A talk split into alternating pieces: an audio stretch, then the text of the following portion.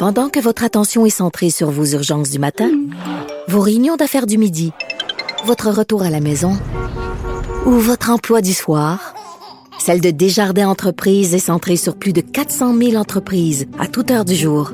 Grâce à notre connaissance des secteurs d'activité et à notre accompagnement spécialisé, nous aidons les entrepreneurs à relever chaque défi pour qu'ils puissent rester centrés sur ce qui compte, le développement de leur entreprise. Mathieu Bocoté. Pour lui, les idées n'ont pas de frontières.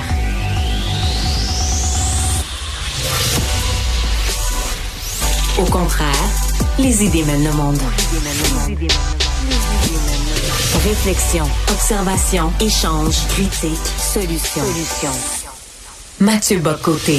Le dernier sondage léger place le Parti québécois en tête dans les intentions de vote au Québec. Bien que Paul Saint-Pierre Plamondon soit très populaire, ben, il reste encore beaucoup de travail à faire pour convaincre au sein même de son parti que l'indépendance du Québec voilà, est, la voie d'avenir. Parallèlement à tout ça, Québec solidaire a lancé une campagne pour l'indépendance de Montréal. Je rejoins à Paris Mathieu Bocoté. Salut Mathieu. Bonjour. Alors, est-ce que, est-ce que les deux partis se rejoindront éventuellement pour l'ultime objectif? Ah ben je crois pas que les deux partis ont pour vocation à se fédérer, loin de là. Euh, je crois cela dit que le jour qui viendra où il y aura un prochain candidat oui, à ce moment-là, euh, évidemment, chacun contribuera à sa manière. Mais ce qui est intéressant, c'est de voir toute la polémique qui a été déclenchée par ça. Donc je redonne la séquence. Euh, QS qui effectivement est dans un problème. QS voit en ce moment son électorat souverainiste et une bonne partie de sa base souverainiste partir vers le Parti québécois. Donc QS dit on doit conserver nos membres, on doit conserver cette part de notre base. Donc Ruba Gazal, qui est une des figures de l'aile indépendantiste de QS, dit euh, on va mener une grande campagne pour gagner les jeunes générations à l'indépendance et tout ça. Paul Saint-Pierre Plamondon intervient sur Twitter en disant très bien, avec une forme de clin d'œil un peu moqueur, en disant mais c'est très bien si vous parvenez à convaincre tous ceux qui votent pour vous d'être pour l'indépendance, parce qu'on sait que c'est loin d'être majoritaire chez QS, et nous, au Parti québécois, on va faire de même, dit-il, alors qu'au Parti québécois, c'est très, très, très indépendantiste, même s'il y a une forme de vote résiduel, eh bien, l'appui à l'indépendance sera considérable et ça va avancer. Là, pour une partie, là, c'est une forme de jeu d'échecs, pour une partie du, euh, pour un courant politique, en fait, qu'on pourrait appeler la droite de Québec, hein, la droite un peu libertarienne, euh, des gens euh, comme euh, Dominique Moret, Joanne Marcotte, euh, des gens que j'estime par ailleurs avec qui j'ai des désaccords de fond, mais des gens qui sont estimables dans le débat public, et disent un instant, est-ce que vous êtes en train de nous refaire le coup de l'alliance du PQ et de QS, comme on l'a connu, c'était la tentative de Jean-François Lisée. Donc là, effectivement, s'il y avait une tentative d'alliance entre les deux parties, il y aurait de quoi s'inquiéter, mais c'est pas du tout ce dont on parle. Je pense qu'il faut le rappeler. Il n'y a aucun début de quart de huitième de possibilité d'alliance entre les deux parties. Mais s'il y a un jour un référendum, évidemment qu'il va y avoir un candidat oui élargi. Donc là, que disent ces gens de droite, entre guillemets? Ils disent, ah, mais si QS se mêle de l'indépendance, ça veut dire que ça va être un pays de gauche. Ça va être un pays très à gauche. Ça va être un pays qui va appartenir à la gauche radicale même. Et dès lors, nous qui sommes de droite, entre guillemets, on veut pas embarquer là-dedans parce que c'est un piège. Et là, c'est là qu'il faut rappeler quelques principes de base. C'est-à-dire, quand un mouvement national se met en place, c'est vrai partout dans le monde, hein, euh, c'est vrai quelles que soient les circonstances, on peut penser à la France libre en 40, on peut penser aux Irlandais dans les années 10, les années 20, on peut parler aux, aux Catalans tout récemment, on peut penser aux Catalans tout récemment, ou aux Écossais euh, dans le référendum tout récent aussi, qu'est-ce qu'on voit? Un mouvement national, ça rassemble inévitablement des gens de tous les courants politiques. Vous avez des gens de gauche, de centre, de droite, des gens des différentes tendances. Et ce qui est certain, c'est que dans le cas, le jour où il y a un référendum sur l'indépendance du Québec, eh bien, ce qui rassemble ces gens, c'est que les gens de gauche, de centre, de droite et de compagnie laissent de côté ce qu'ils ont, ce qui les divise, pour se rassembler autour de ce qu'ils ont en commun, c'est-à-dire le référendum sur l'indépendance du Québec, sur l'indépendance en tant que telle. Et moi, ce qui me fascine, c'est ceux qui décident de fonctionner à la souveraineté conditionnelle. Donc, une partie de la gauche qui, pendant quelques années, nous disait nous, on veut l'indépendance, mais à condition que ça donne le socialisme. Nous, on veut l'indépendance, mais à condition que ça donne l'écosocialisme, ou le néo-féminisme, ou l'altermondialisme, ou l'anticapitalisme, ou le socialisme. Hein, ça, dans les années 70, en socialisme et indépendance. Ça, c'est un mouvement de 1981. Bon. Eh bien là, aujourd'hui, on a une part de droite qui dit on veut bien l'indépendance, mais à condition que la gauche n'existe pas dans le portrait. Là, on a envie de dire, les enfants, le propre d'une coalition, c'est d'accepter tout le monde dans ses rangs. En 1995, il faut le rappeler, il y avait dans le camp du oui Louise Arel, femme de gauche, c'est le moins qu'on puisse dire, et Jean Garon. Il y avait Éric Duhem et Françoise David. Il y avait Lucien Bouchard, Jacques Parizeau, mais aussi euh, Bernard Landry, des gens qui n'avaient pas la même philosophie économique pour l'essentiel. Il y avait Marcel Mass, un ancien ministre conservateur, un ancien de l'Union nationale, qui avait dirigé les commissions sur le camp euh, du camp du oui, les commissions sur l'avenir du Québec. Donc, à un moment donné, ce, le principe de l'indépendance du Québec, ça consiste pas à faire un pays de gauche, de centre ou de droite. Ça consiste à faire en sorte que les Québécois se gouvernent eux-mêmes. Puis de temps en temps, va gagner les élections. De temps en temps, la droite va gagner les élections. C'est comme ça que ça, le, le, Québec souverain va être une démocratie libérale où il va y avoir des élections. J'ajouterais une chose qui me semble importante. Certains disent, et je comprends leur inquiétude, ils disent, oui, mais là, si l'indépendance se fait, ben, un courant, dans ce cas-là, la gauche radicale, va chercher à s'emparer de la Constitution d'un Québec souverain pour y programmer un écologisme radical, une social-démocratie radicale et tout ça. Et là, c'est là qu'on doit rappeler quand même les euh, certains principes d'équilibre. L'indépendance du Québec, dans les circonstances, va ramener des courants tellement contradictoires ensemble le temps de faire l'indépendance qu'il y a assez peu de chances que la Constitution soit surchargée idéologiquement d'un côté comme de l'autre. Puis à tous ceux qui s'inquiètent du poids de, Québec solidaire, un parti par rapport auquel je suis assez sévère, hein, je ne l'ai jamais caché, euh, tous ceux qui s'inquiètent du poids de Québec solidaire dans un éventuel Québec indépendant, je tiens à vous rappeler que au Canada, en ce moment, il y a le NPD plus le Parti libéral du Canada, que le multiculturalisme est dans la Constitution, que la logique de la discrimination positive est dans la Constitution, qu'au Canada, dans les faits, la gauche radicale est institutionnalisée comme programme de gouvernement qui s'applique à tous. Donc, dans les circonstances, j'aimerais rappeler à tous ceux qui sont divisés depuis trois, quatre jours sur Twitter à coups de tweets particulièrement virulents, rappelez-vous qu'un principe peut vous rassembler et ensuite, dans un Québec souverain, indépendant, libre, maître lui-même, vous pourrez vous diviser en paix comme dans n'importe quelle société ordinaire. Maintenant, parlant de principes importants, il y en a un à l'OTAN que je vais résumer comme ça, c'est un pour tous, tous pour un. Si un des pays membres de l'OTAN est attaqué, ben, tous les autres vont venir le défendre. Or, Donald Trump, dans un rallye, ça se passait en Caroline du Sud, a remis en doute ça. On sait que toute la question du financement, que chaque pays doit payer sa juste part, ça le fatigue énormément. Ça le fatiguait lorsqu'il était président et visiblement, euh, ça l'irrite encore beaucoup aujourd'hui. Et Mathieu, il a dit quelque chose d'important. Il a dit, ben, si, le pays, par exemple, attaqué, hypothétiquement par la Russie, ne payait pas sa juste part, on ne viendra pas vous défendre. Ben alors, c'est une, déclaration beaucoup plus importante qu'il n'y paraît. C'est-à-dire, il y a le côté provoque Donald Trump, évidemment, mais c'est une déclaration qui correspond à une évolution stratégique des États-Unis qui va au-delà du côté, du euh, du caractère polémique du personnage Trump. Qu'est-ce qui joue à travers ça? Premièrement, les États-Unis, depuis la Deuxième Guerre mondiale, ont joué une forme de leadership impérial démocratique dans le monde. C'était dans le contexte de la guerre froide. Après la fin de la guerre froide, certains se sont demandé à quoi sert l'OTAN à quoi sert l'OTAN dans les circonstances? Parce que ben, le camp d'en face n'est plus là. Là aujourd'hui avec la Russie qui se veut plus euh, impériale, on l'a vu en Ukraine, alors on comprend que l'OTAN retrouve un rôle, on, comprend. Mais ce qui s'est passé aux États-Unis pendant 30 ans pendant ce temps-là, c'est que premièrement plusieurs ont dit l'avenir des États-Unis ne se joue plus en Europe.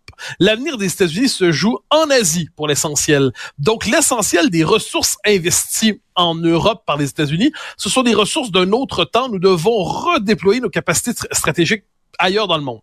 Ensuite, il y a Trump. Trump, lui, représente un courant de pensée qui existe depuis longtemps aux États-Unis. Encore une fois, il l'exprime de manière brutale, mais ça consiste à dire la guerre froide est terminée, les Américains ont leurs intérêts qui ne sont pas les mêmes que les intérêts européen. Dès lors, euh, il faut rompre, disent les gens de l'école Trump, avec toute logique de gouvernance globale, mais il faut aussi renouer avec une forme d'unilatéralisme, donc on passera plus par l'ONU ou par des structures globales pour mener notre politique internationale, et même avec une forme d'isolationnisme. Et là, faut pas oublier que Première guerre mondiale, Deuxième guerre mondiale, et même au début de la guerre froide, il y a toujours eu une tradition isolationniste aux États-Unis. Dans le Parti républicain notamment, il y avait des gens qui disaient on ne veut pas se mêler des conflits extérieurs. Donc, qu'est-ce qu'on voit à travers... Ce... Puis, je précise, soit dit en passant, que la question du fait que les Européens payent pas assez dans leurs dépenses de défense, hein, ça, ça dépasse Trump. Hein. Nikki Haley pense la même chose, Joe Biden pense la même chose. Pas juste les Européens, Mathieu. Le Canada, le Canada, c'est un des pires ah, camps là-dessus. Tu as, tout à fait raison. Puis on a, on a cette idée qu'on se met sous protection du parapluie militaire et nucléaire américain en se disant, ben, ils feront les dépenses nucléaires et militaires et nous, on fera des dépenses autres. Bon, le problème, c'est que ça consiste à confier sa défense à un autre, donc confier sa souveraineté à quelqu'un d'autre. Hein. C'est quand quelqu'un d'autre vous défend, quelqu'un d'autre a un pouvoir sur vous. Ne l'oubliez jamais. Donc là, qu'est-ce qu'on voit dans cette espèce de, de séquence-là? On comprend que les Américains n'ont pas complètement tort de dire, soit vous contribuez sérieusement à l'OTAN, et dans ce on va continuer à y collaborer. Mais si vous n'y prenez pas au sérieux le rôle de l'OTAN, si l'OTAN pour vous, c'est simplement, nous, on met l'argent pour l'armée, vous, vous mettez l'argent dans les programmes sociaux parce que vous n'avez pas à les mettre dans l'armée, mais on comprend cette réaction-là. Mais là, je dis pas que pour ou contre, là, je parle de pour contre, j'essaie simplement de rendre compte de la rationalité des choses. Et qu'est-ce qu'on voit à travers ça? Il y a un concept au début des années 2000 qui avait une certaine importance et c'était la faille atlantique. La faille atlantique, ça consistait à dire, le, entre l'Europe, qui est une forme de paradis social-démocrate, de moins en moins, par ailleurs, de moins en moins paradis, de moins en moins social-démocrate, et de l'autre côté, euh, l'Amérique, qui a une, euh, logique impériale, qui a le sens du militaire. On disait Vénus et Mars. C'est, je pense que c'est le livre de Robert Kagan, si je ne me trompe pas. Mais qu'est-ce qu'on voit à travers ça? Les deux rives de la civilisation occidentale ont de moins en moins les mêmes intérêts. Euh, je dirais que c'est presque de moins en moins la même civilisation. Les États-Unis deviennent de plus en plus, je pense, depuis le début des années 2000 et même 90, une forme de post-Occident les Américains se redéploient en s'affranchissant du berceau européen et les Européens cherchent à définir, sans y parvenir nécessairement leur propre intérêt, parce que par ailleurs, entre les intérêts de la France, de l'Allemagne, de l'Estonie, de la Pologne, euh, les intérêts communs sont pas si évidents que ça.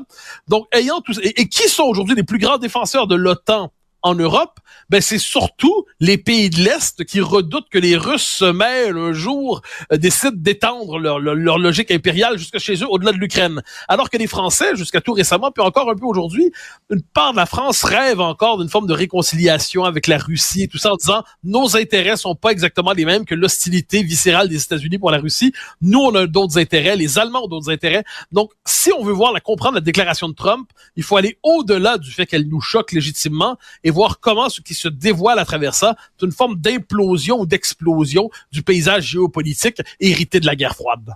Mathieu, toi et moi, on est de la génération où à l'école, ben, avec euh, papier crayon, on écrivait les choses euh, de nos jours. Ben, les tablettes, euh, les téléphones intelligents. Est-ce que est-ce qu'il n'y a, pas dans l'apprentissage euh, des gros avantages à revenir à la base, au papier, au crayon? Est-ce qu'on a pris vraiment une tendance là, beaucoup trop axée vers la technologie et les appareils? Ah, je crois, je voyais passer ça sur les réseaux ces derniers jours d'ailleurs, je pense que c'est dans la presse, je suis pas certain, un article sur mon est-ce qu'il mieux vaut écrire à la main ou à la ou à l'ordinateur à l'école? Et moi, je suis un défenseur convaincu de la prise de notes à la main. Pourquoi? Parce qu'on ne note pas de la même manière, c'est pas le même système mental qui se met en place. Je peux presque témoigner de manière un peu personnelle. Quand je commence un livre, j'en ai écrit quelques-uns dans ma vie, il y a aucun livre que j'ai commencé à l'ordi. Ah je commence toujours avec bon ben, stylo, ben, crayon à mine, et là je, je prends mes notes. Puis là, qu'est-ce que je fais? Je prends une idée, je fais un lien vers une autre idée, une idée vers une autre idée. Donc je construis des schémas, je construis des schèmes. Et une fois que j'ai fait ça, une fois que j'ai jeté en fait devant moi l'espèce de plan conceptuel de l'ouvrage, je peux commencer à écrire. Et je suis convaincu d'une chose celui qui ne fonctionne, c'est pas seulement moi, hein, il y a des études de plus en plus nombreuses qui le confirme, ceux qui ne fonctionnent qu'à l'écran, en fait, non seulement ça participe à la dépendance aux écrans, qui est une des grandes, grandes, grandes, euh, un des grands problèmes de notre temps, mais au-delà, ça, ça fait en sorte qu'on ne retient pas les choses de la même manière. On ne, je dirais, on ne fait le, circuit de fonctionnement des idées, le circuit de fonctionnement du raisonnement n'est pas le même à l'écrit qu'il ne l'est à l'ordinateur. Et de ce point de vue, si je reprends demain euh, ou l'an prochain ou dans quelques années mon rôle de, d'enseignant, de, professeur, je dirais à mes étudiants, prenez vos notes à la main, vous ne le regretterez pas, ça va rentrer plus profondément dans votre tête, ça va mieux rentrer dans votre tête.